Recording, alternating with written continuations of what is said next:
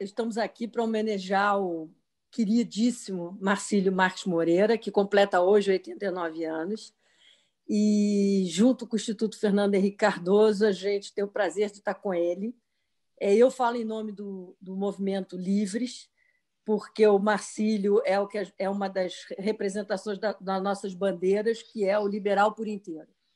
Né? E nesse momento em que o liberalismo está tão questionado por uma um desvio de que o liberalismo é só agenda econômica e uma agenda econômica muito mal implementada, é, nós estamos sendo muito questionados, afinal de contas, que diabos é esse negócio de liberalismo e por que, que ele é tão importante. Então, acho que o Marcílio, melhor do que ninguém, está aqui com esses debatedores importantes, Pércio, Celso e Pedro Bodan, para explicar para a gente esse negócio de liberalismo por inteiro. É um prazer enorme, em nome do Livros, receber você aqui, Marcílio. Muito obrigado, Helena. Bom, cabe a mim agora agradecer o convite que nós recebemos do Livres, por intermédio da Helena Landau, de organizar este evento hoje aqui em homenagem uh, ao Dr. Marcílio, na data do seu aniversário de, de 89 anos. E esse convite foi aceito prontamente e com grande entusiasmo. Eu vou ser muito breve.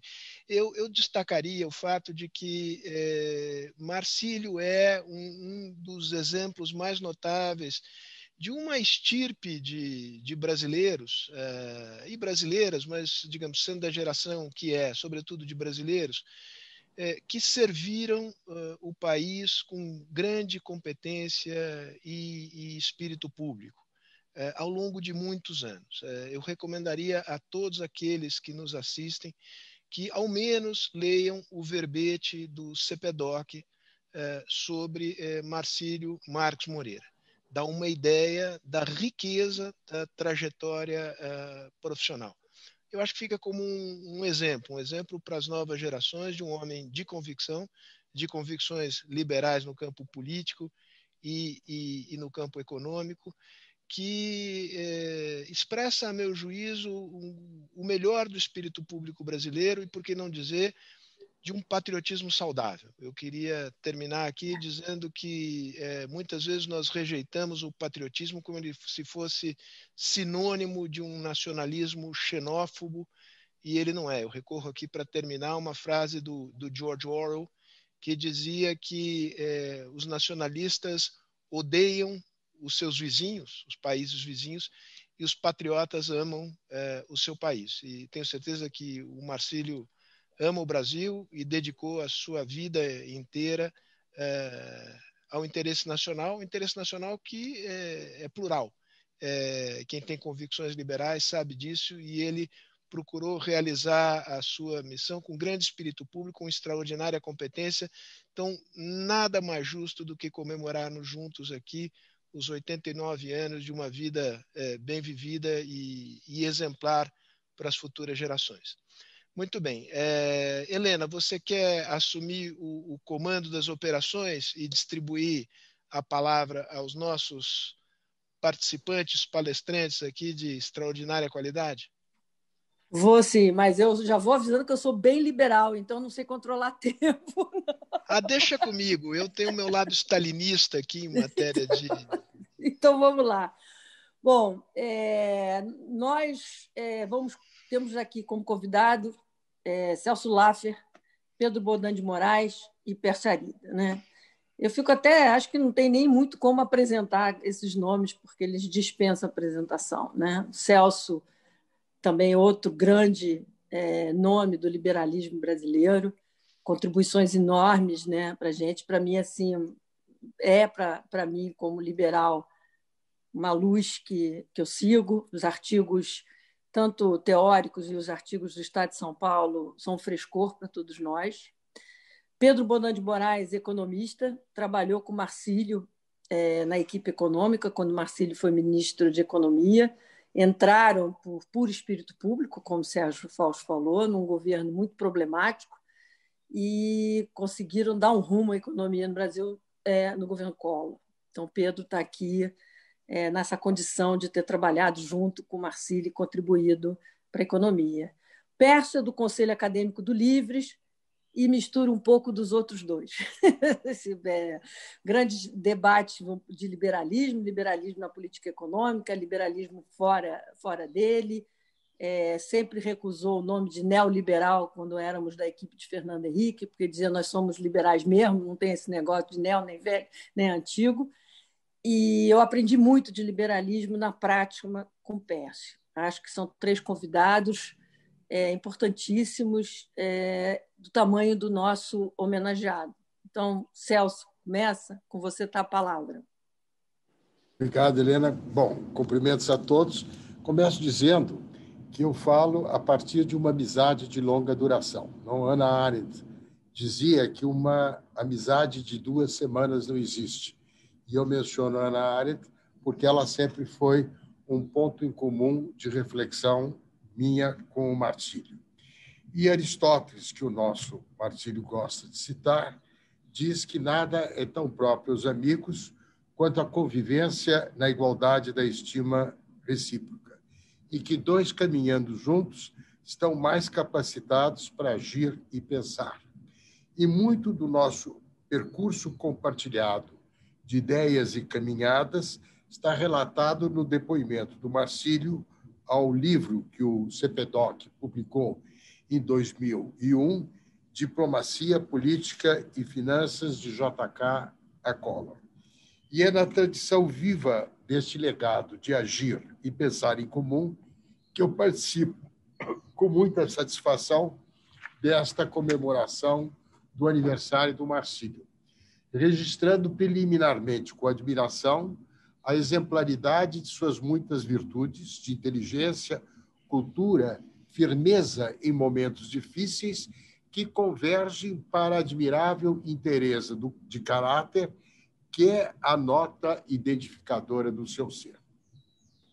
Antes de esboçar considerações sobre a concepção de liberalismo que norteou os caminhos do Marcílio, eu não posso deixar de consignar que devo ao seu respaldo a oportunidade que tive, em 92, de chefiar o Itamaraty e, subsequentemente, sob sua liderança, contribuir para a governabilidade do país na crise que levou ao fim da presidência Collor. É, a Rio 92 foi o grande momento diplomático do Brasil nesse período, que deu ao nosso país uma notável presença no plano internacional. E acho que vale a pena registrar que o Marcílio participou muito da Rio 92, teve um papel significativo nos seus, nos seus antecedentes, como ele relata num depoimento de 26 de 6 de 2017, e eu creio que vale a pena registrar que desde a década de 70 ele tinha presente a importância do meio ambiente na agenda internacional. Eu também não posso dizer, eh, deixar de dizer que no plano pessoal foi a atuação do Marcílio no Ministério da Economia quando ele logrou obter uma normalidade econômica consentânea com a modernidade em momentos difíceis, o que agregou a substância que agregou substância à minha atuação no Itamaraty.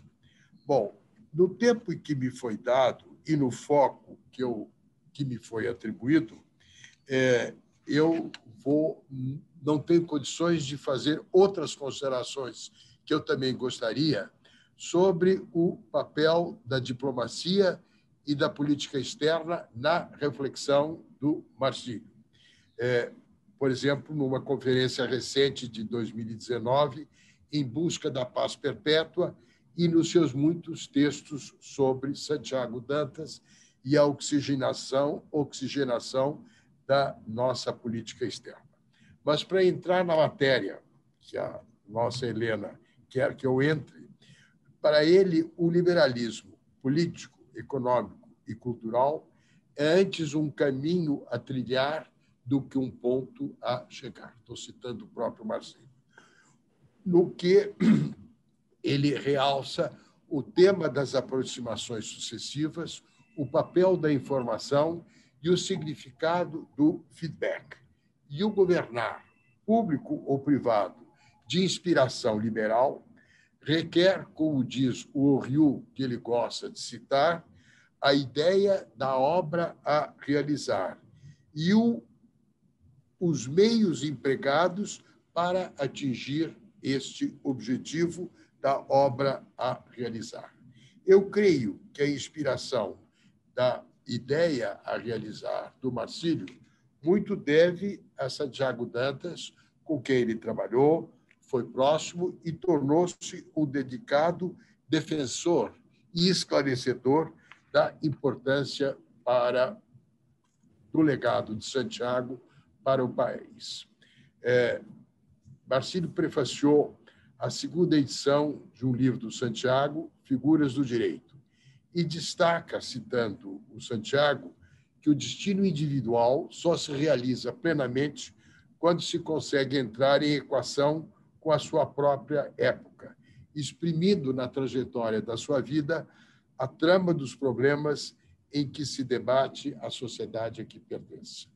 E no grande discurso do Santiago, Ideias e Rumos para a Revolução Brasileira, é, de 1963, Santiago afirmou: nenhum projeto nacional é válido, nenhuma política interna autossustentável, se não lograr inserir o país no rumo histórico do seu tempo e sobrepor harmoniosamente o nacional e o universal. E Marcílio empenhou-se em seguir a lição de Santiago sobre os rumos do Brasil, que é a sua dimensão de patriota que foi aqui mencionado. E para isso ele se viu apetrechado pela qualidade da sua formação e também para a qualidade é, que teve e que resultou da sua experiência também como diplomata. Para levar adiante essa ideia a realizar, Marcílio identificou, na sua visão do liberalismo, os meios a, a empregar para atingi-lo. Ele é, assim, um liberal de pensamento e ação.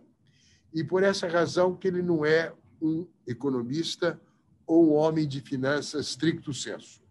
E por isso, antes de ser ministro da Economia e também depois, ele é um intelectual público no kantiano exercício público da razão.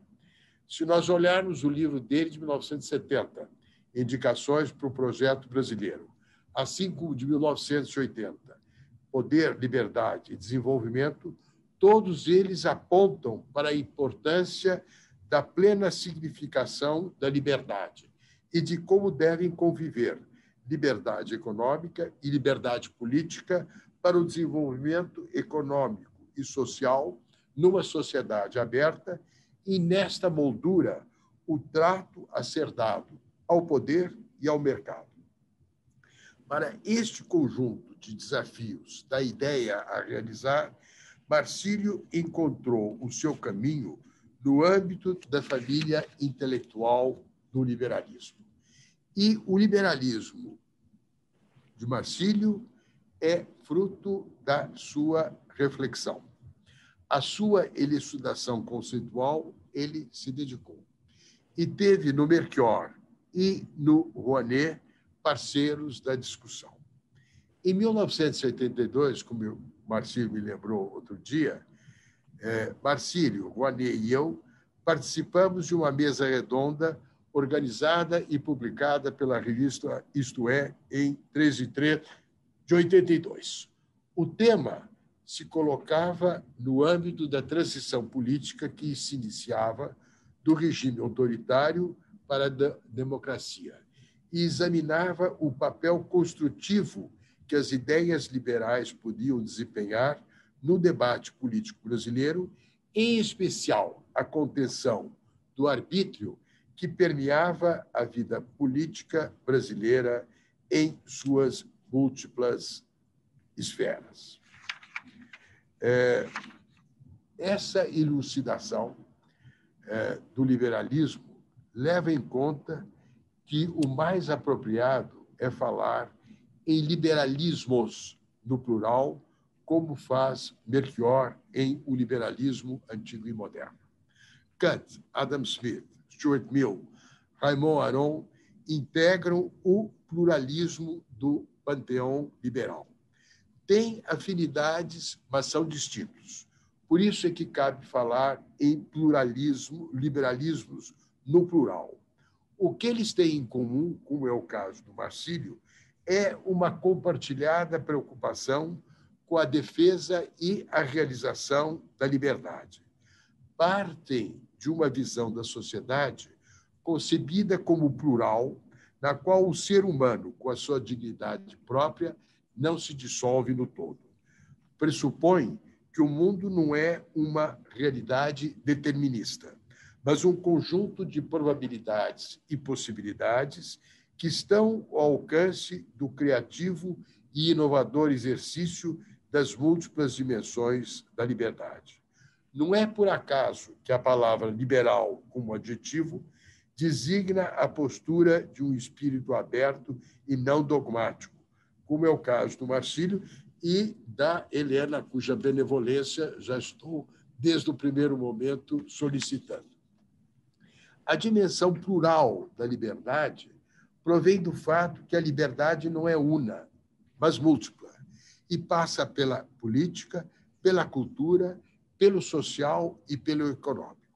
É essa dimensão plural da liberdade que permeia a reflexão e a ação do liberalismo de Marcílio, cuja visão não é a defesa do pensamento único, da liberdade econômica dos mercados, mas a conjunção da liberdade econômica de iniciativa e inovação com outras dimensões da liberdade, inclusive a liberdade como Bildung, mais ampla da educação, e é por isso que no panteão liberal o Marcílio tem uma especial eh, um especial apreço pelo Humboldt.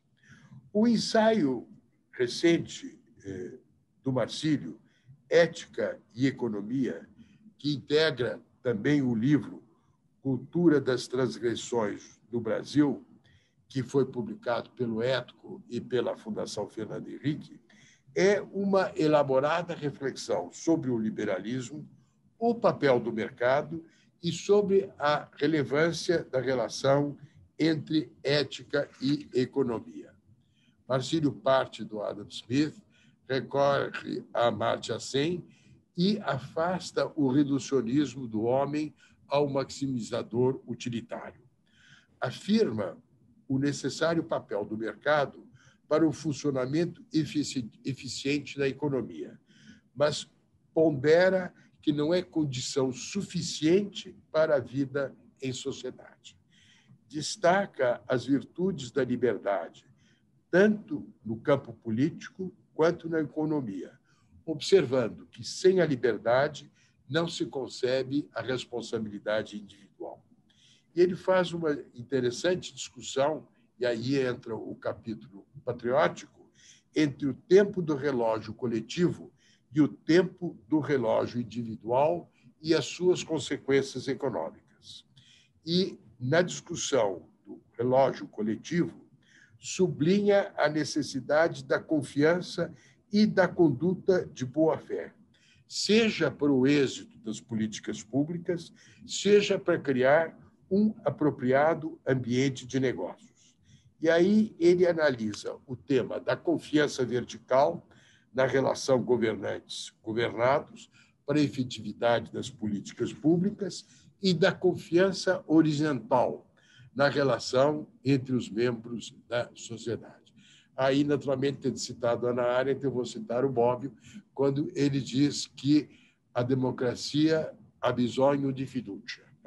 Precisa da confiança entre os governantes e os governados e precisa desta dimensão, tanto horizontal quanto vertical. Daí a crítica de Marcílio, não só às transgressões das corrupções, mas à captura das políticas públicas por interesses especiais. E o real se confere a natureza ética do agir econômico, seja pelos governos, cuja obrigação é regular o mercado, seja por aqueles cuja obrigação é operá-los respeitando as regras do jogo. Bom, Celso, mais dois minutos. Desculpa, a Helena é, é, é, benigna, mas eu sou um pouco maligno aqui na, no Deixa de ser assim um stalinista staccanovista. Basílio é um grande estudioso de Weber e Maquiavel.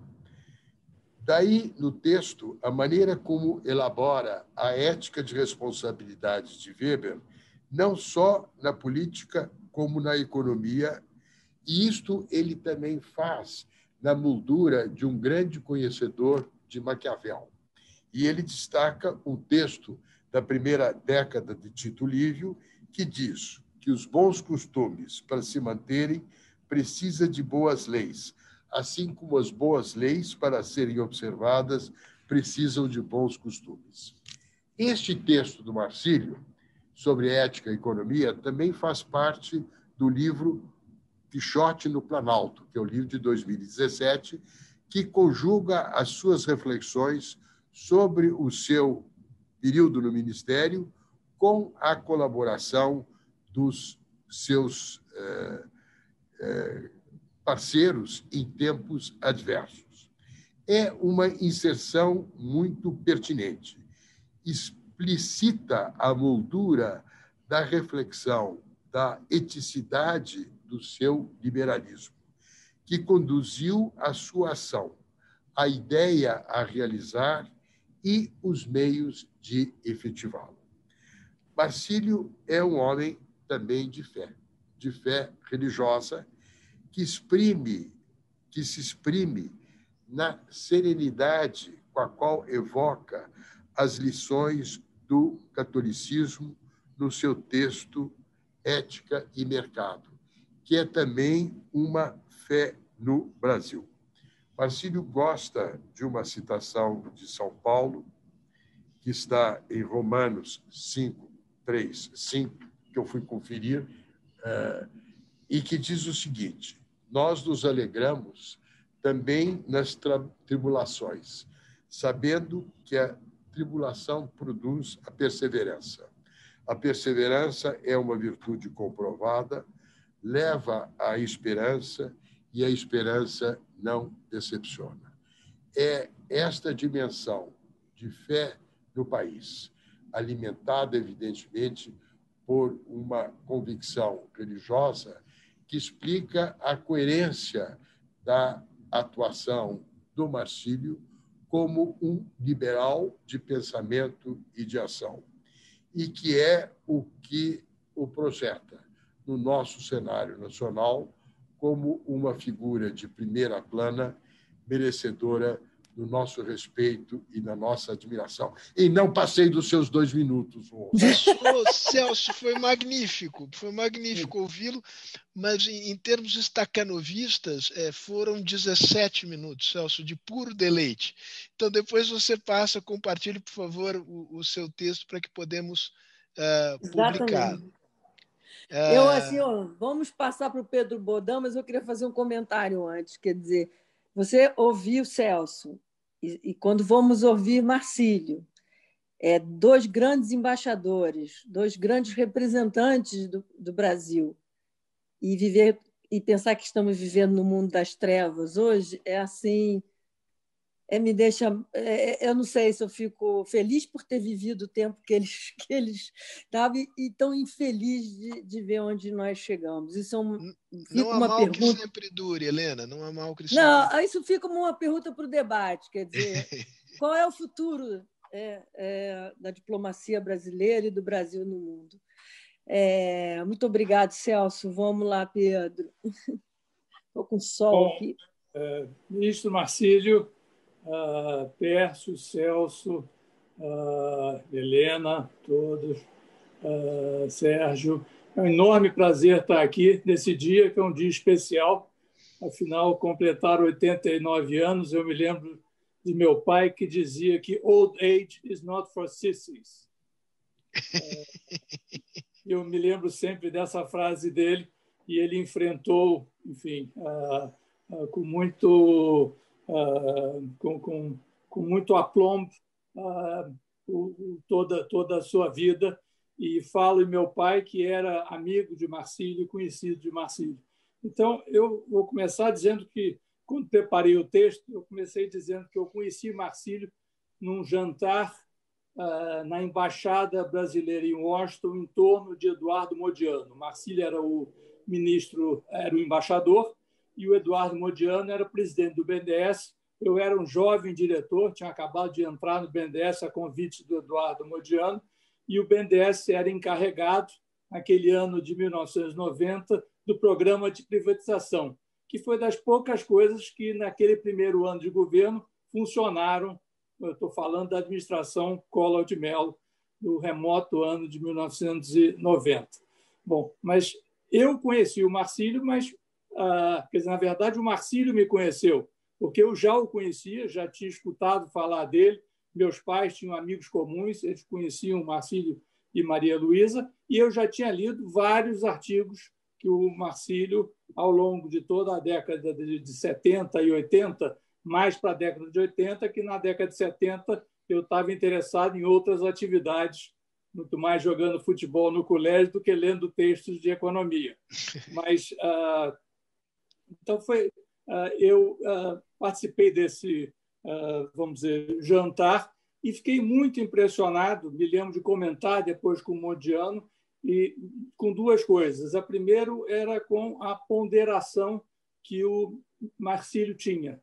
E a segunda é com a erudição que ele também apresentava, um conhecimento ultra vasto, não apenas restrito à economia, mas à filosofia, à política, à literatura. Enfim, esse jantar a Rosa Amélia, filha de Marcílio, estava lá. Eu acho que Maria Luísa estava no Brasil, então a Rosa Amélia nos recebeu junto com o Marcílio e foi um enorme é, prazer uh, ter uh, tido a oportunidade de estar nesse jantar. Bom, passaram-se alguns meses e o Plano Collor começou a fazer água por todas, por todo lado. Tá? A inflação voltava uh, com força, uh, havia preços administrados pelo governo que estavam defasados, obviamente defasados. Uh, a renegociação da dívida externa, nós estávamos em moratória na época, e só para lembrar a plateia, eu tenho certeza que essa plateia jovem pode não lembrar de todos esses detalhes que já fazem muito tempo, mas o título mais negociado na ocasião era um título conhecido pelo acrônimo em inglês IDU, que basicamente quer dizer juros devidos e não pagos. Ou seja, isso é um pouco o que dizia como é que estava a nossa situação externa. Ah, e, pior ainda, os cruzados, a poupança financeira toda que tinha sido bloqueada logo que o, o, o presidente assumiu, ela, tinha, ela estava prometida que seria ah, que voltaria, que seria desbloqueada. Bom, como os times de futebol com desempenho medíocre, o que, que acaba acontecendo? O presidente do clube pensa em trocar o técnico e faz um convite ao Marcílio, nosso embaixador em Washington, para substituir a ministra da Fazenda, que até ser alçada à posição ao cargo de ministra era uma obscura uh, professora da USP, com pouquíssima visibilidade no cenário uh, interno. E ele então decide, quase que uma guinada, um cavalo verdadeiro cavalo de pau, trazer uma pessoa com renome, ah, com fama estabelecida, que estava em Washington. E o Marcílio aceita, não pensando, obviamente, na sua biografia, mas no país, porque era uma situação de extremo risco. Eu me lembro da butade do grande frasista que é o embaixador Marcos Azambuja, que em algum jornal, na ocasião, falou a seguinte frase: Marcílio estava a salvo no Escaler, o Escaler da embaixada em Washington, e rema em direção ao Titanic. Então, essa imagem dá um pouco a dramaticidade da situação. Bom, e Marcílio não apenas rema em direção ao navio, ao, a, a esse, enfim, esse navio citado, como ele monta junto com Francisco Gros uma super equipe econômica. Ele, Pedro Parente, por exemplo, foi o nomeado secretário de Planejamento, Armínio Fraga e Gustavo Loyola no Banco Central, Luiz Antônio Gonçalves na Secretaria Executiva, Roberto Macedo na Secretaria de Política Econômica, ou seja, um super time. E aí, esse time, eu modestamente me juntei, eu estava no BNDES, fui convidado e não pude, obviamente, dizer não. Era um time realmente dos sonhos. E a situação era muito difícil, e eu acho que a situação, basicamente, o que o Marcílio, nessa época, procurou fazer, assim, nós precisamos arrumar a cozinha. A nossa cozinha está em pandarecos, tá? tem vazamento por todo que é lado, e não só vaza água, como vaza gás, preços defasados, enfim, uma confusão generalizada. E quando me convidou, falou assim: oh, você tem que pensar em como fazer para a gente devolver a poupança bloqueada. Porque essa poupança está bloqueada as pessoas vão começar a pensar que ela não será devolvida. E eu pude presenciar, então, nas reuniões semanais que a gente tinha, a calma, a ponderação, a direção firme que o Marcílio sempre uh, nos dava uh, nessa ocasião. E vocês lembram, vão lembrar que nessa ocasião, com a inflação querendo voltar a subir, a gente tinha uh, vindo de um governo Sarney, com a inflação chegou a, a quase 100% ao mês, e nós tínhamos a experiência do país vizinho, a Argentina, em que tudo ia a épocas mil maravilhas. Então, não raro, algum economista que hoje até esquece a recomendação que fez, aparecia em Brasília para nos propor um currency board, uma caixa de conversão à dolarização da economia. E o Marcílio sempre, Marcílio sempre rechaçou as soluções fáceis, porque dizia, olha, a inflação é um sintoma, é um sintoma de que a nossa situação fiscal ainda está desequilibrada.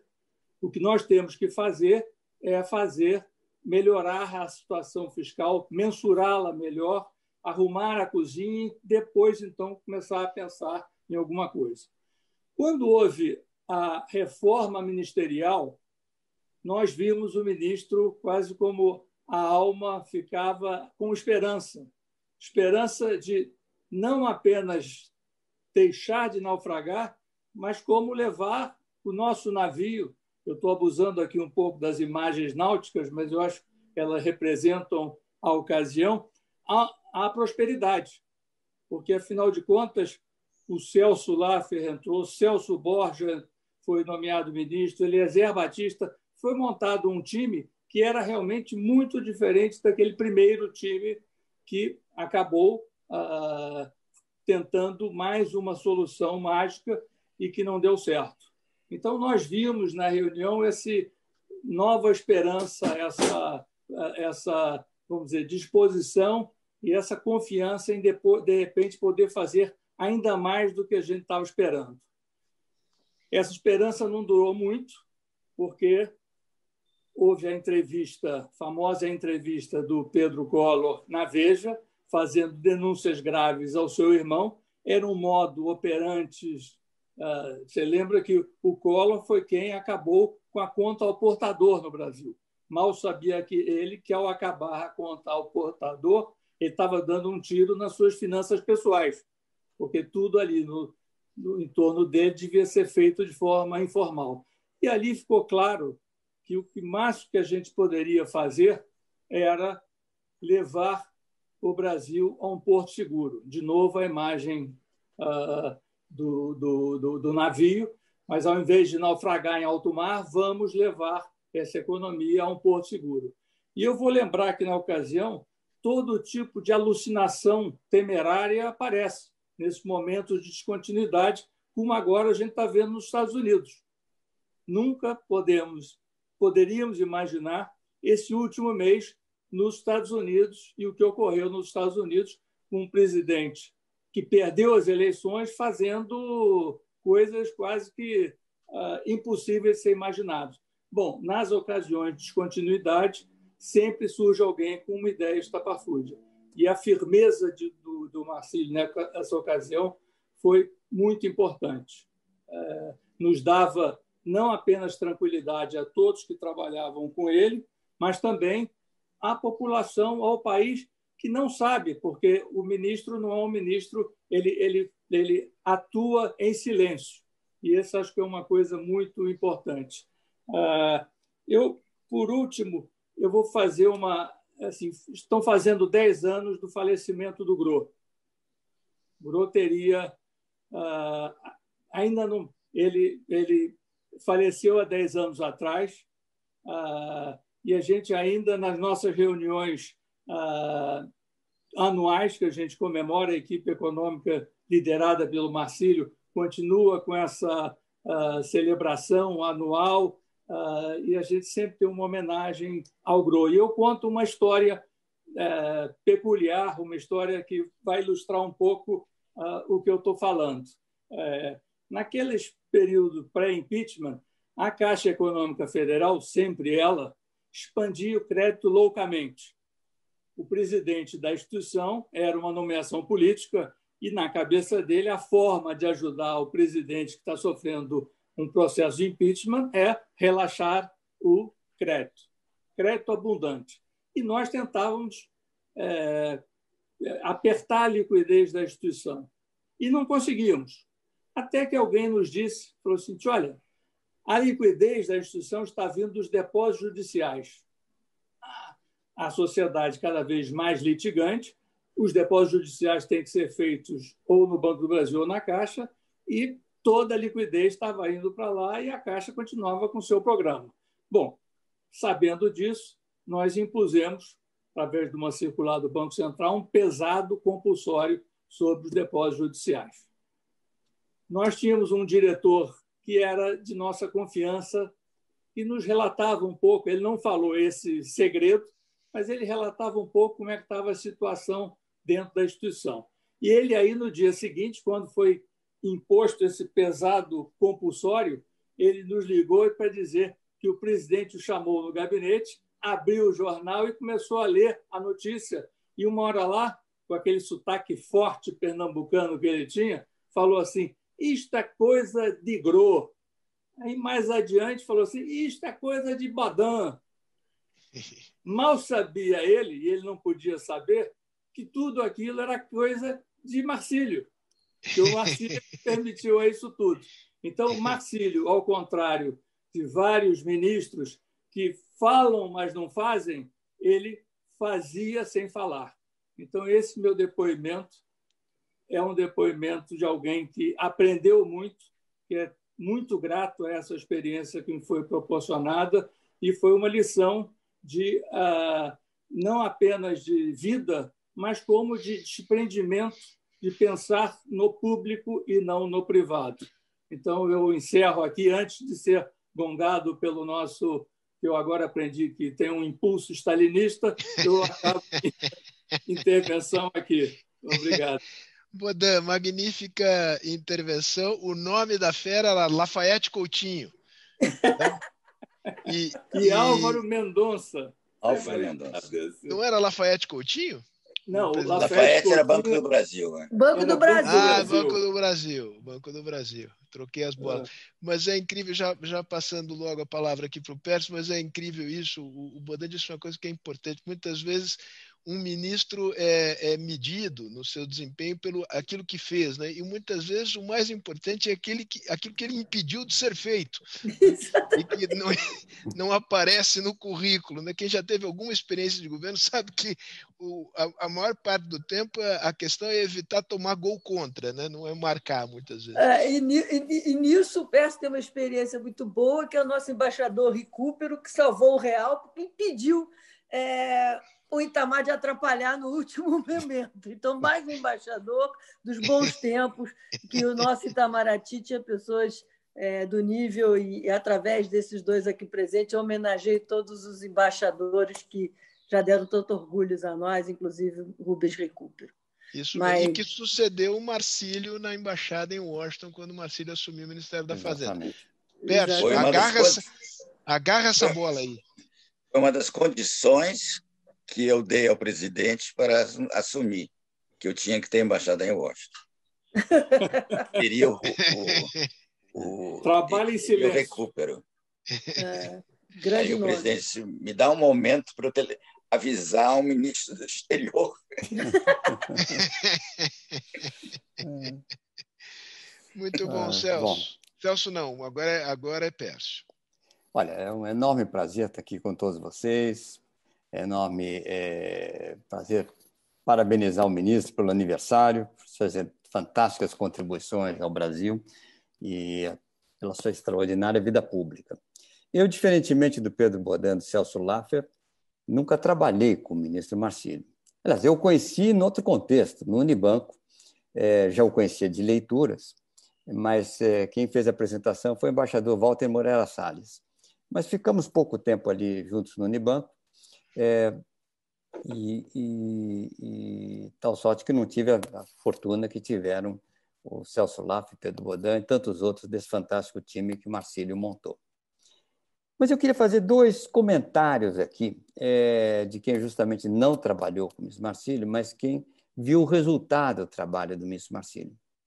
É, o período Marcílio foi o período que fez as bases do Plano Real, é, no sentido que pouca gente entende até hoje.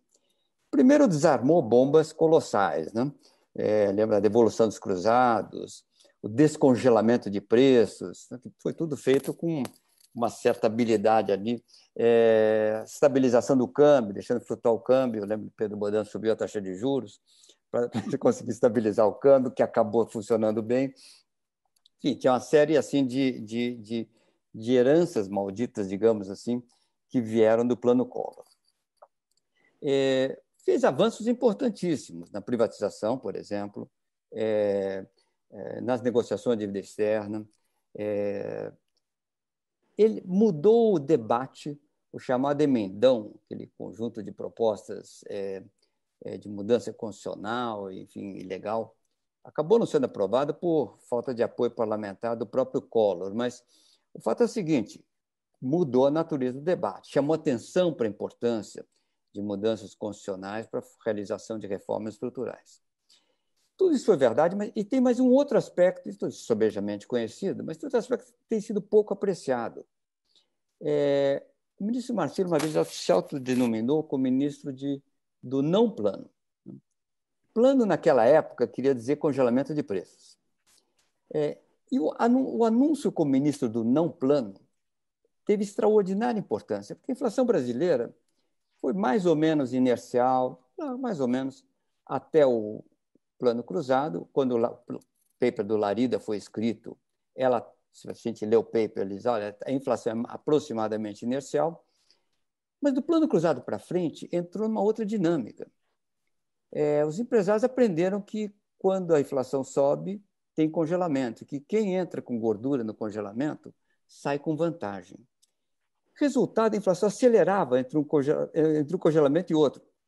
Todos os empresários esperavam o novo congelamento, todo mundo fazia, na verdade, uma remarcação de preços defensiva, é, a inflação acelerava, de fato, os políticos sentiam a pressão popular, porque tinha forte compressão de salário, e congelavam de novo.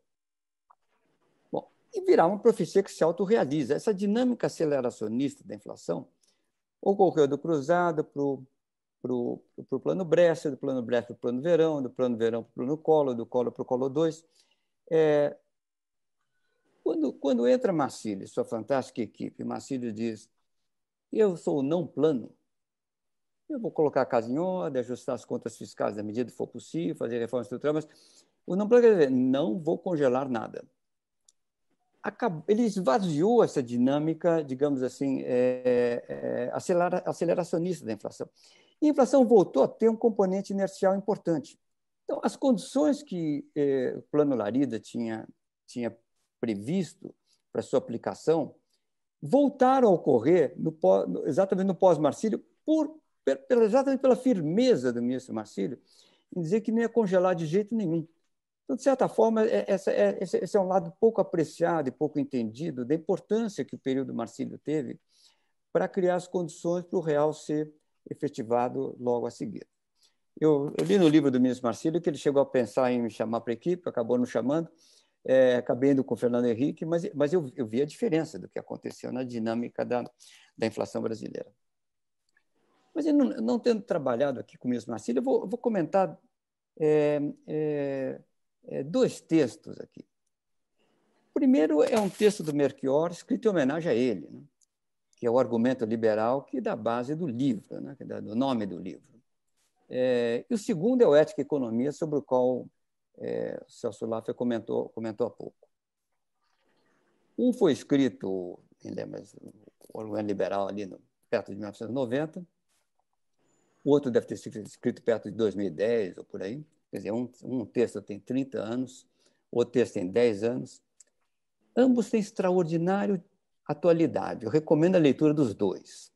É, é, Melchior, talvez um dos melhores, maiores intelectuais liberais brasileiros, faz no artigo uma defesa candente de ponto de vista que o próprio Marcílio iria esposar em inúmeras ocasiões publicamente.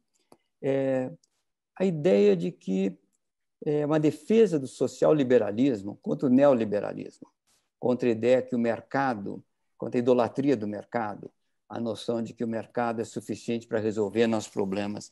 E o argumento do, é, é, do Melchior falou: olha, é, você precisa do Estado, precisa do Estado para regular a economia e impedir monopólios, precisa do Estado para assegurar igualdade de condições na partida do processo. É, se, não, se, você, se você só tiver, é, é, tiver a ausência do Estado, a lá século XIX, é, de Estado grande como a gente tem, você, na verdade, é, faz com que a liberdade plena só possa ser exercida pelos bem, pelos bem, pelas, por aqueles que tiveram bom berço, né? pelos bem-nascidos, pelos privilegiados. Né? Então, assegurar a diminuição de desigualdades, é, fim das discriminações, etc., faz parte da agenda do Estado. E se a gente perguntar por que, o Estado cresceu tanto é, ao longo do século XX, a resposta econômica é meio simples. Né?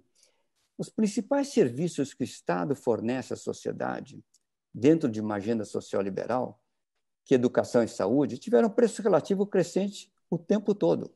Não é à toa que os Estados viraram grandes, porque eles prestam serviços que são cada vez mais caros à população.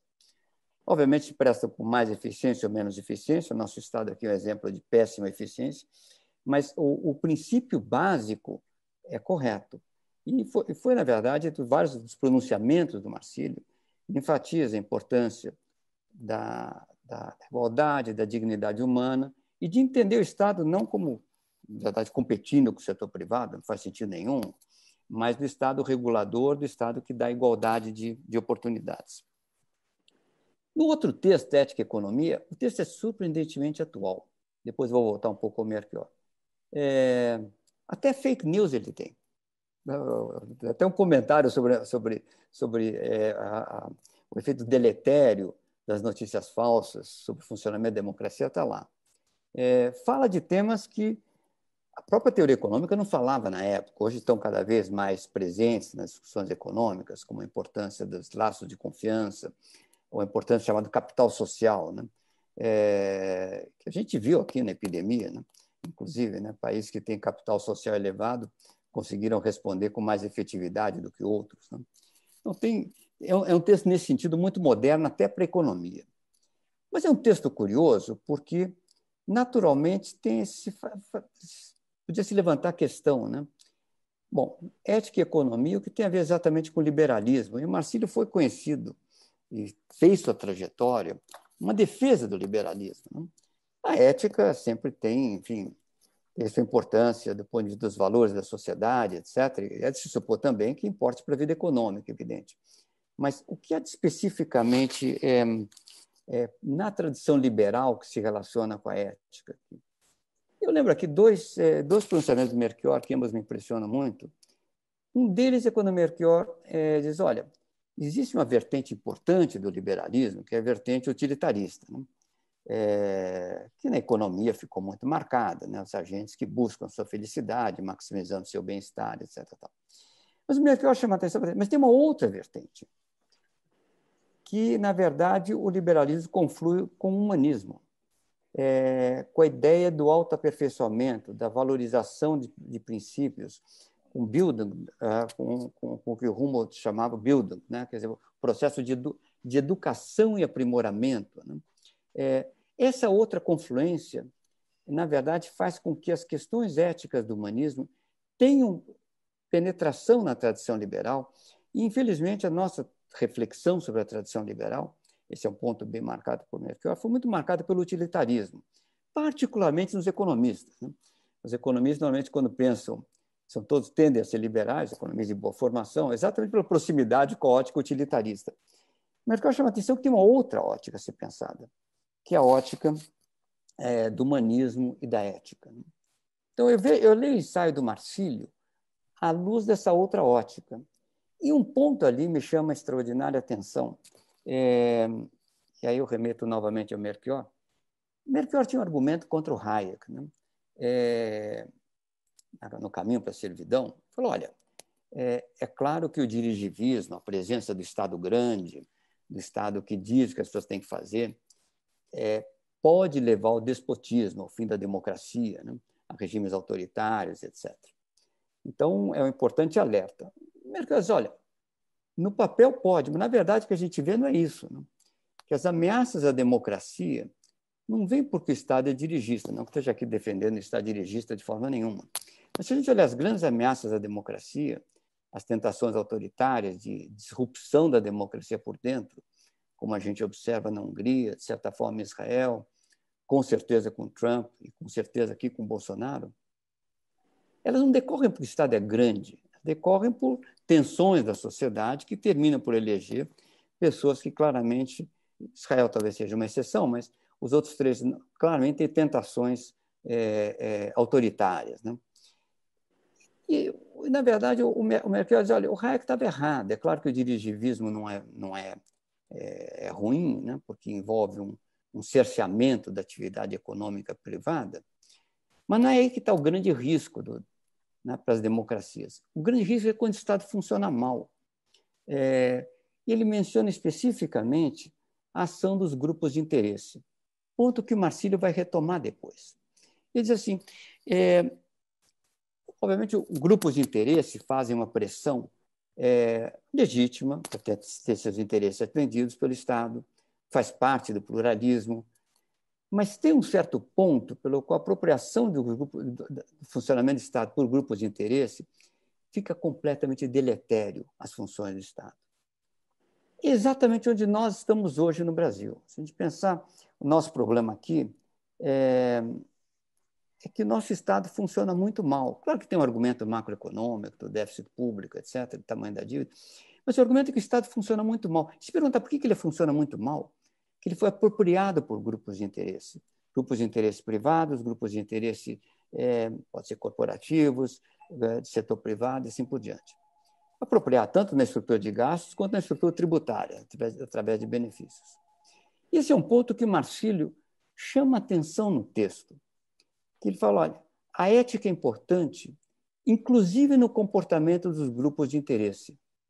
É, esse chamado ético, eu acho da maior importância. O que a gente vê hoje no mundo corporativo, por exemplo, é uma consciência é, de questões ambientais, sociais, muito maior que existia antes. Quer dizer, a sociedade está, nesse sentido, amadurecendo em relação à importância da ética e da responsabilidade social, do bem comum, nos interesses privados.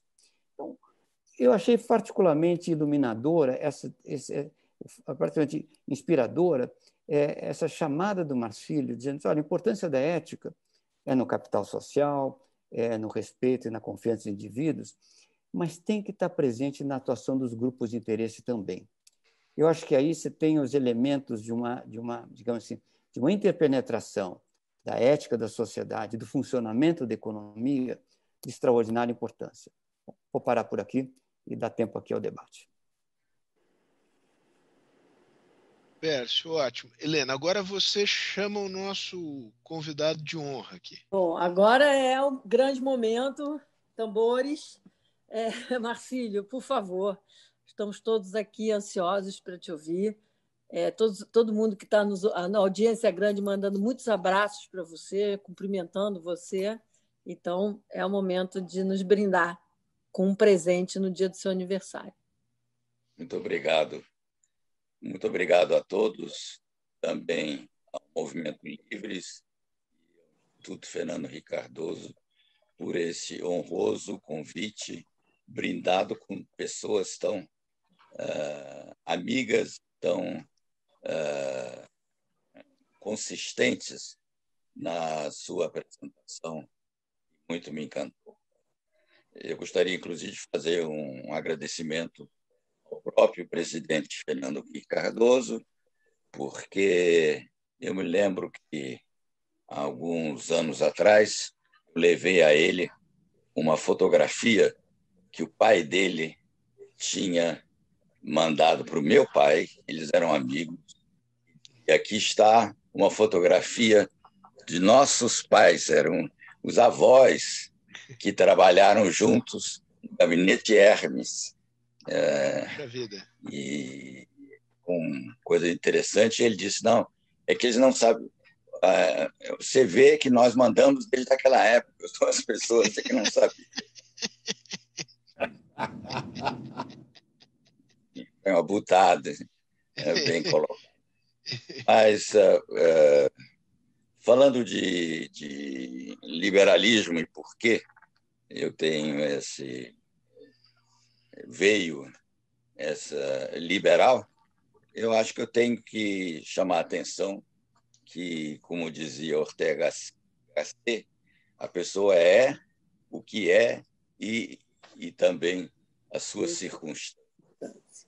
E aí eu tenho que chamar a atenção que essas circunstâncias, algumas boas e algumas más, acabaram me levando necessariamente ao liberalismo. É, meu pai eu nasci em 31, menos de três anos, eu fui com ele, com meu pai, ia ser cônsul em Viena, e é, chegamos lá, a cidade estava em pé de guerra, por quê? Porque dois meses antes havia uh, aquele golpe de Estado e Schuschnigg contra Dolfus. Dolfus uh, foi assassinado pelos nazistas e Schuschnigg acabou assumindo, mas de modo que menino de três anos achei aquele muito interessante, próprio na rua, uh, carros blindados, etc. mas dois anos depois, ou quase três, eu caí doente articular, reumatismo articular agudo, uma doença muito séria, muito dolorosa, que me prendeu numa cama durante três meses. E quando digo preso, é preso mesmo, quer dizer, não podia nem ao banheiro, nem nada. E quando eu melhorei daquele surto, eu disse, puxa, coisa ótima, vou andar. E fui andar e ué, eu tinha esquecido como era andar. Tive que se reaprender. Mas uh, isso continuou em 1939. Eu tive um novo surto do reumatismo. Tinha estado, inclusive, na, na Sicília para convalescência e tudo. Mas, mesmo apesar disso, tive um surto.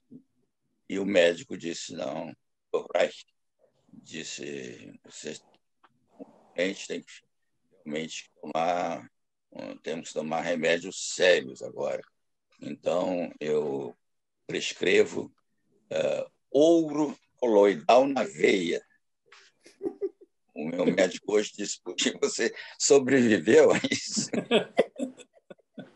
uh, e era ele era muito cuidadoso e tal me dava ah, não doía muito, tudo doía, mas enfim. Ah, mas aí ele foi proibido de me atender. E veio um, um, médico então nazista. E esse pegava veia assim punha aquela então realmente ali ele estava plantando a semente de um liberal e depois, inclusive, é, voltamos para o Brasil, evidentemente. A guerra estava foi declarada ali é, um, dois meses depois e voltamos para o Brasil, é, que era uma coisa muito diferente, mas que tinha alguns traços parecidos autoritários. eu vim ver isso claramente depois de fazer uma análise. Por exemplo, eu me recusava em Viena de cantar o hino nazista Deutschland, Deutschland über alles.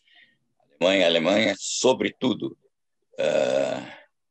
e eu vi que, aliás, esse, esse slogan hoje é muito comum. Trump e, e Bolsonaro gostam dessa, desse país, país, sobretudo, né? E, mas, de qualquer maneira, como eu disse, estava plantada o, o, a semente liberal e é, hoje redescoberta, é, mas é, então uma coisa muito importante na minha vida que em janeiro de 46, menos de um ano após o término da guerra, voltamos aí não mais a Viena, a Áustria, mas a, a Suíça, em que se festejava a liberdade. Em contraste com o Brasil, onde você tinha que fazer fila antes de entrar na sala, cantar o hino Lá não tinha isso de hino nacional, de, de cantar, não tinha uh, notas uh, que eram. Uh, aqui no Brasil se ganhava nota, ganhava um, uma medalha. Um, um, lá era uma coisa muito mais aberta, e embora fosse para uma escola de. o, último ano, os últimos anos, ginásio, uh, lá ele chamava ginásio real, embora fosse para as uh, artes mais matemáticas e tudo, começava com Ulisses, com Hildo e os gregos, Kant, Shakespeare, etc. Então, a Suíça foi um importante uh, elemento na minha. O Pércio falava da Bildung, eu me lembro do Goethe falando do Bildungsjahre, foi um importante período da minha. Mas voltando uh, de novo da Suíça para o Brasil, uh, eu logo fiz um, um, um exame para a Faculdade de Direito, foi aprovado. Dois anos depois, fiz para o Rio Branco e resolvi fazer os dois ao mesmo tempo, o que me permitiu, no último ano de Direito, uh, tomar uma aula na Faculdade de Direito Internacional e, no mesmo dia, dar uma aula de Direito Internacional numa faculdade privada. Mas é importante também é que os professores eram extremamente bons naquela época, como Hilbert O'Reilly Sterner, que acabou sendo professor na Califórnia, uh, Otávio Augusto Dias Carneiro, o primeiro professor de economia uh, do Brasil com PhD do MIT, e me ensinou Max Weber, quer dizer, professor de, de direito que sabia das coisas. Uh, e realmente chamava atenção para o Max Weber e o seu uh, uh, ensaio sobre a, a vocação político, dizendo que era muito difícil, mas tinha que perseverar e dizer denor, quer dizer, apesar de tudo, vamos em frente. Uh, depois da e enfim de terminar os dois cursos passei dois meses, dois anos no Itamaraty e fui para Washington. E aí, de novo, mais um período de Bildung, com uh, ainda peguei na, na Universidade de Georgetown não só excelentes professores americanos, mas extraordinários professores alemães que tinham fugido da Alemanha antes, antes da guerra, entre eles o Heinrich Roman, que era uma figura extraordinária, um liberal que tinha sido preso pelos nazistas, conseguiu para os Estados Unidos e que realmente dava três cursos, um sobre direito constitucional, um sobre ética e, e outro uh, também sobre um assunto muito interessante. Uh, e meu, como colega nesse curso, tive o Sérgio Paulo Rouanet, né? e, aliás, era um aluno extraordinário. Eu me lembro que o Roman, quando recebeu dele um, um, um, um exercício que nós tínhamos que fazer mensalmente. Ele fez sobre Sorel e o Roman não, não disse a ele, acho que a nota e tal, mas mandou para a universidade eh, no Illinois para ser eh, publicado no Review of Politics, que foi mostra que realmente o Rouanet era uma figura extraordinária e que também tinha tido os mesmos ensinamentos que eu. E é, ele chamava atenção para a, a importância da, a, é, do direito natural. É, e era é, no, no, que ele estava de acordo com alguns uh, teóricos e não com outros, uma vez que outros preferiam direito positivo. Mas o direito natural para ele tinha duas características. Uma era ligada à verdade.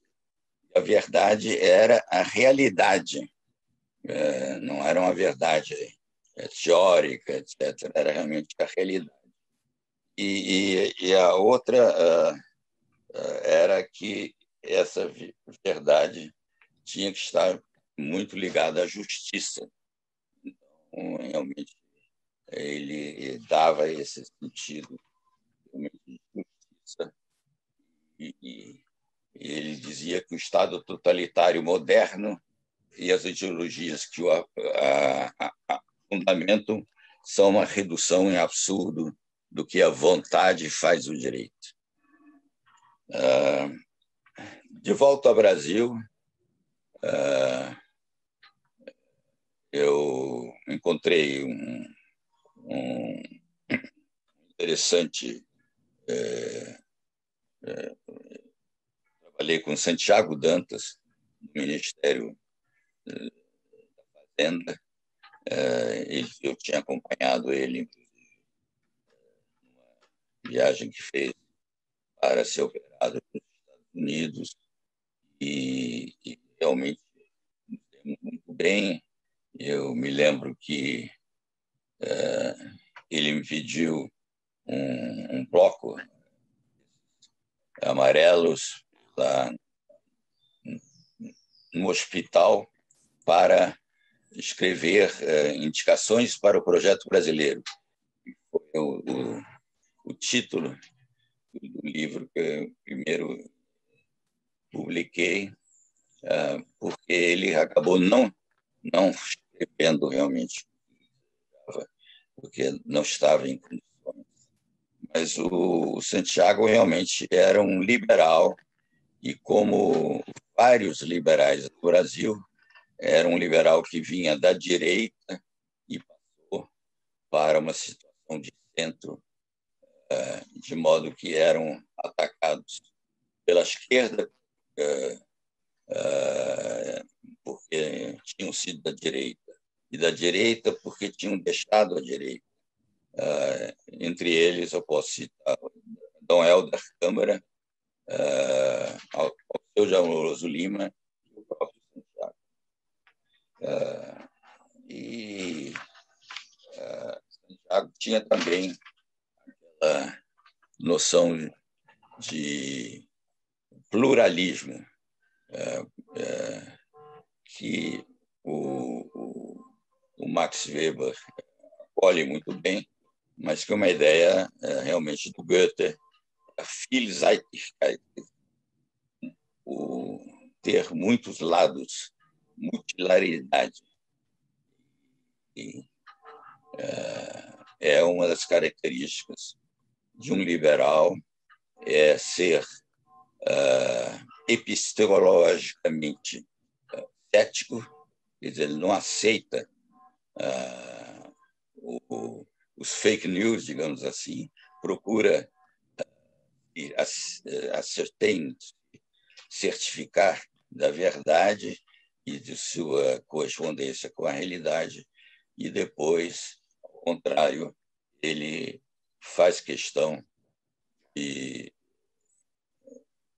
uh, distribuir estas verdades e de ser, ao mesmo tempo, uh, plural, quer dizer, aceitar uh, que as pessoas tenham opiniões diferentes, mas sempre na, na ideia de que não podem distorcer a realidade.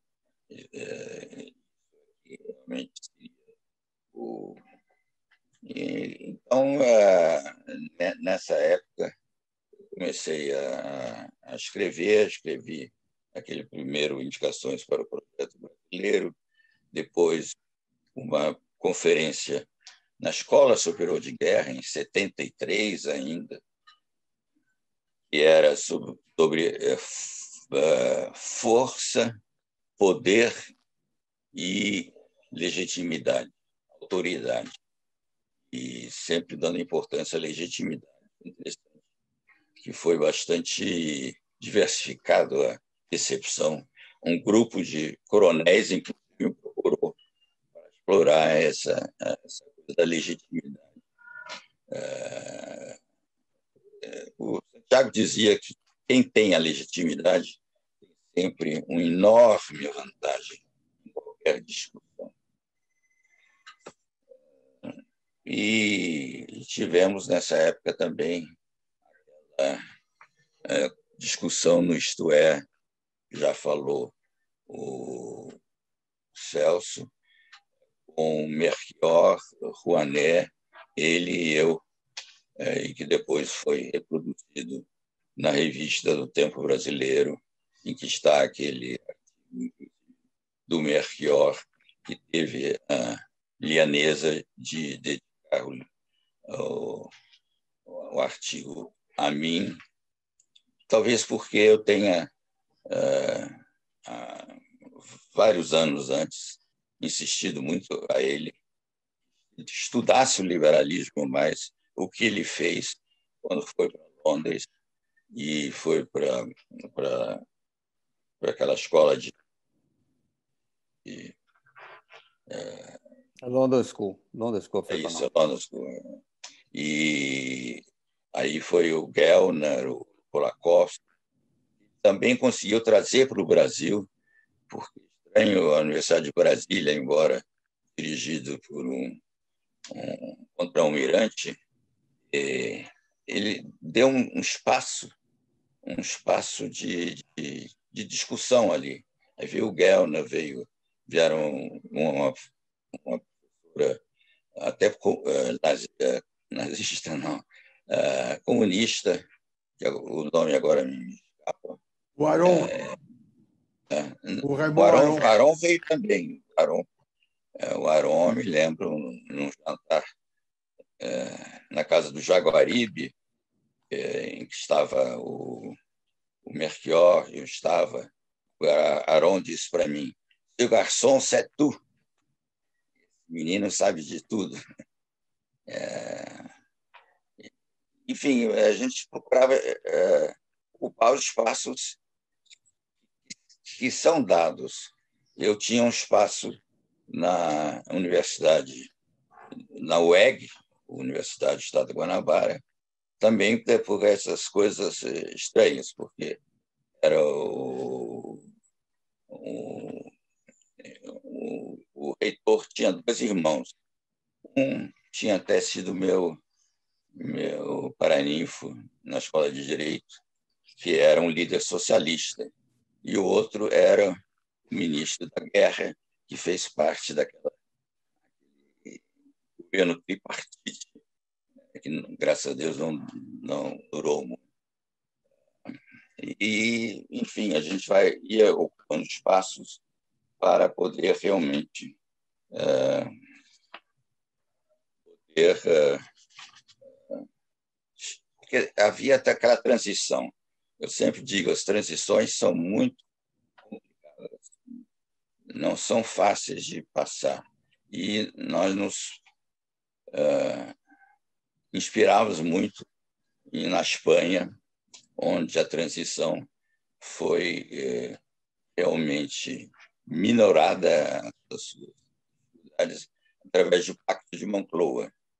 É, tanto que, hum, quando assumi a, o, um sócio do PEN Club, aquele artigo chamado uh, Confissão Liberal. O liberal sempre se envergonhava um pouco de ser liberal, então o nome Confissão Liberal e, e mostrei a importância de ter realmente um, digamos, ao menos um, um esboço de um, uma estrutura, inclusive ética, para poder fazer a transição sem um grande, grande tumulto. Inclusive, isso uh, acabou nos inspirando também. Uh, e o Celso chamou a atenção disso livro do, de que o Gregório e eu é, lutamos pela, pela transição é, é, sem é, um, rupturas, quer dizer, é, que conseguimos no governo Collor, porque tínhamos ambos trabalhado é, no governo Jango Goulart, em que havia a ideia do plano trienal e nós tínhamos visto o plano trienal naufragar, acho que em menos de seis meses, embora Santiago e Celso Furtado fossem eh, os guardiães eh, do plano, mas que o presidente tinha adotado, mas acho que não acreditava no plano tanto que logo liberou geral o aumento dos salários e, e, e realmente gastou muito acima das possibilidades que levou né, do plano. E, aí depois uh, uh, eu fui trabalhar no no governo municipal, é, que era do Negrão de Lima, criei uma, um, uma companhia de desenvolvimento de comunidades, é, que seria para urbanizar favelas. Né? Mas uh,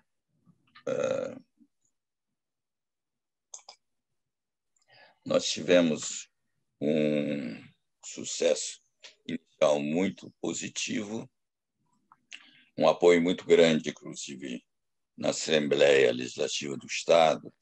É, mas, para minha grande surpresa, aí eu fui demitido, o que, aliás, acabou me ajudando, porque a demissão acabou levando uma segunda demissão de, dez anos depois, é, pelo Itamaraty. É, e com isso eu pude ser é, embaixador em Washington, sendo o primeiro secretário de. Senão seria impossível. digo às vezes, os males levam. Uh, uh, e em Washington, uh, quando cheguei, foi o Brasil foi um momento muito difícil quando cheguei Washington como embaixador. Por quê? Porque o Brasil era considerado caloteiro da dívida, era considerado genocida de Yanomamis, que eram, na época, os índios mais discutidos. Era considerado um lugar em que os maridos eram, eram não eram condenados pelo assassinato das mulheres por causa da def legítima defesa da honra. Uh, era, éramos uh, incendiários das florestas. Então, realmente, eu só tinha um, um a favor, que é a democracia reinstalada.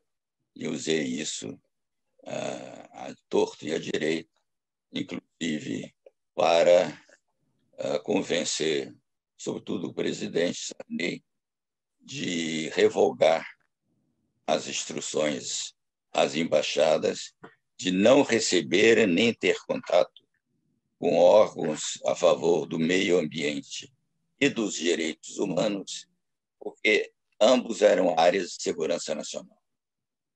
Ah, revogado, chamei a dire diretora do, do movimento das mulheres, que era irmão do Pitangui, a irmã do Pitangui, chamei uh, os, os uh, o pessoal que era pelo meio ambiente aqui, conseguimos com isso reverter a situação do Brasil de grande agressor do meio ambiente para o que fez o convite ao mundo para se reunir no Rio de Janeiro em 92 e foi uma das grandes realizações que na fase final e mais crítica foi concretizada através do comando do nosso uh, ilustre parceiro aqui de conversas, Celso Lafra. Uh, depois, uh, o, o, Pedro já falou da atuação Ministério uh, que ele tinha razão, realmente. Nós sabíamos, e o Perso também falou nisso, nós sabíamos que não podíamos fazer grande coisa a não ser normalizar a, a política econômica, que acho que já foi um grande avanço. E aí que eu insisti que, que me diziam que é, Marcílio é, é, plano nada. Eu digo, não, não é Marcílio. Nada de plano. É diferente. E exatamente pelas razões que ele aludiu aqui, que era sempre o um, um medo uh, dos empresários, um, um próximo congelamento. É, é um, é um foi um filho uh, do, do Larida, e realmente saiu da, da realidade para uma invenção uh, temida por todos. Uh, enfim, aí estamos e continuo a escrever ainda agora, um pouco durante a, a pandemia é, participações, tanto num livro chamado Brasileiros, sobre os grandes brasileiros, em que eu escrevi sobre Santiago Dantas, e o outro num, num livro chamado Depois da Pandemia, em que escrevi sobre é, o mundo do amanhã, o Brasil do amanhã, exige uma ética do futuro, que é ética, né, no fundo, é, que o, o nosso Weber falava das consequências é, que tinha que ser levado em conta por aqueles que exerciam políticas públicas. Então, esse é um pouco. Um pouco. Minha trajetória. E como eu disse. Um pouco, um pouco da sua trajetória, não, da sua lindíssima trajetória, da sua grande contribuição aqui ao pensamento para a gente. Tem milhares de pessoas querendo te dar os parabéns aqui, todo mundo que entra. Então, eu vou pedir uma coisa para todos vocês é, que estão nos ouvindo, que abram seus microfones nesse momento, por favor. Todo mundo abrindo o microfone. Por favor. Está todo mundo de microfone aberto? Estamos. Então, vai lá. Vamos lá, Sérgio. Então, Vamos puxar? Vamos lá? Você primeiro precisa dizer de quem foi a ideia. Eu acho que a autoria precisa Bom, ser aqui registrada. A nossa queridíssima botafoguense do coração, Maria Luísa, me pediu, e eu vou com muito orgulho a gente fazer, para puxar um parabéns para o nosso homenageado de hoje. Parabéns pelo aniversário, pela vez para a vida, e um agradecimento por tudo que ele nos deu de ensinamento e tudo para esse Brasil. Então vamos lá. Maria então, Luísa, somos nós. Parabéns, para você. você. É. Nessa data querida, muitas felicidades, muitos anos de vida. Parabéns para você nessa data querida, muitas felicidades, muitos anos de vida. Viva o Marcílio! Viva Marcílio! Parabéns, ministro. Parabéns. Obrigado. Parabéns, ministro. Parabéns, ministro. Muito obrigado. Bom, acho que, sei lá, eu a gente poderia, depois dessas quatro pessoas falando tão espetacular, fazer, mas nós temos um horário de link aqui. Então, infelizmente, a gente não vai poder é, fazer tantas perguntas que eu tenho para fazer para todo mundo aqui, curiosidade. Mas, em nome do Livros, eu estou com, com o botãozinho que está escrito liberal por inteiro. É, agradecer ao Marcílio, ao Celso, ao Pedro e ao Pércio e ao Sérgio por ter nos hospedado. Eu acho que foi, foi uma aula, né? Foi, foi uma hora e meia aqui de, sei lá, eu fiquei embevecida com o que eu ouvi e agradecer a todos vocês, em nome do Livres, por esse momento tão especial que foi essa homenagem a Marcelo Marques Moreira. Bem, eu também, enfim, fiquei aqui felicíssimo de ter o privilégio de compartilhar este momento e reitero aqui a recomendação de que ao menos as pessoas eh, dediquem algum tempo para ler o verbete do CPDOC sobre eh, Marcílio Marcos Moreira, dá uma belíssima ideia dessa riquíssima trajetória. Termino dizendo, Helena, é, primeiro te mandando um beijo, uh, agradecendo em nome da Fundação o convite e dizendo que esse, esse trecho da Bíblia que foi lido pelo Celso sobre tribulações, perseverança e esperança devia ser lido todos os dias pelos botafoguenses. Eu faço essa reflexão. Não, você, eu acho que eu não sei quantos botafoguenses há aqui, mas eu acho que eu recomendaria que isso fosse muitos, uma espécie de atividade diária. Então, porque a esperança não decepciona. É verdade, é verdade. Vários viva Botafogo. Então, olha, gente, super obrigado. Foi, foi uma delícia. Foi uma delícia. Abraços. Abraços abraço. grandes. Todos, abraço Beijo, a todos. Parabéns, parabéns. Abraço, esperanças. Começando nos Estados Unidos e aqui no Brasil também. Exatamente. É isso, exatamente, exatamente. Estamos na virada. Isso Estamos mesmo. na virada. E Botafogo na Série B. Um beijo. Bom. Tchau. A esperança não decepciona. Não. Isso aí.